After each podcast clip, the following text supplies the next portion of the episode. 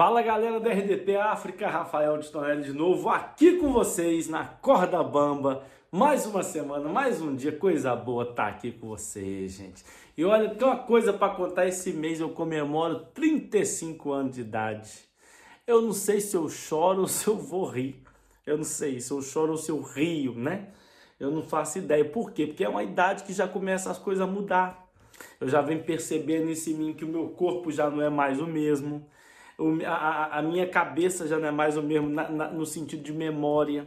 Eu já não enxergo tão bem como eu enxergava, já não escuto tão bem. E assim, a velhice chega para todo mundo. A gente tem que ser sincero com a gente e sincero com o próximo também, que todo mundo né, precisa saber o que está acontecendo com o nosso corpo, com a nossa vida, com a nossa saúde, seja aquilo que esteja acontecendo.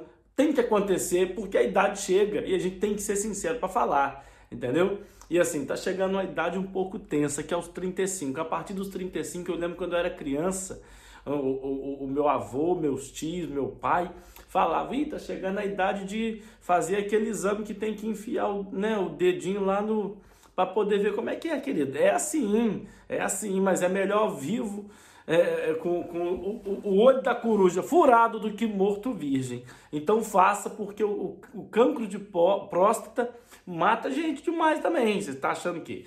Mas eu vou contar uma coisa. Por que, que eu estou falando que a gente tem que assumir o que a gente está vivendo na nossa saúde? Que um amigo meu foi no médico, e aí chegou no médico, o doutor falou com ele, e aí, como é que tá a saúde? Não, graças a Deus está tudo mil maravilhas.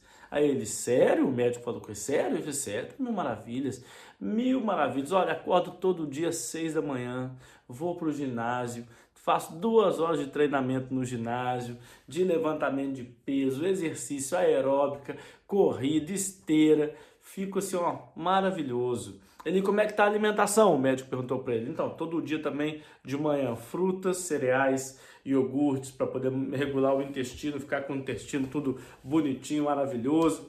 De tarde eu evito comer gordura, então como uma, uma proteína, mas sem a gordura, se for carne vermelha, sem a gordura, como uma saladinha, estou evitando carboidrato, principalmente depois das seis da tarde. Muito bem, como é que está eh, a ingestão de líquido? Muita água. Dois litros de água todos os dias. Dois litros de água todos os dias.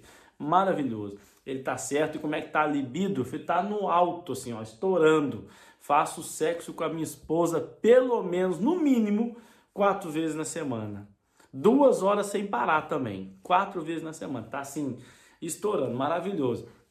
Ele, ah, tá certo. E como é que tá a atividade mental? Ele tem um lido pelo menos um livro por semana para manter a mente, né, pronta para qualquer situação, né, devido à idade ele tá bem, coisa bonita. E então eu não estou entendendo. Você tá com a libido boa, alimentação boa, o, o corpo tá saudável que tá indo no ginásio todo dia, fazendo exercício, caminhada, boa alimentação, tudo bem, bebendo muita água, lendo, mantendo a mente ativa. Eu não estou entendendo qual que é o seu problema. O que, que você veio aqui? O que, que você está passando? Então, doutor, meu problema é a mentira. Eu minto demais, eu minto o tempo todo. Então não seja como esse amigo, como o tio César, a gente chama ele de tio César lá em, lá em Minas Gerais, Juiz de Fora, na cidade, tio César.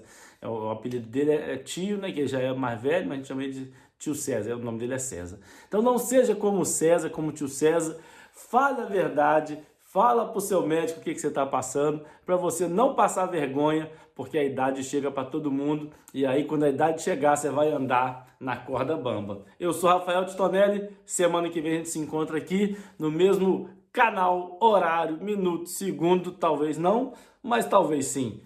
Um beijo, fique com Deus e estamos juntos sempre na corda bamba.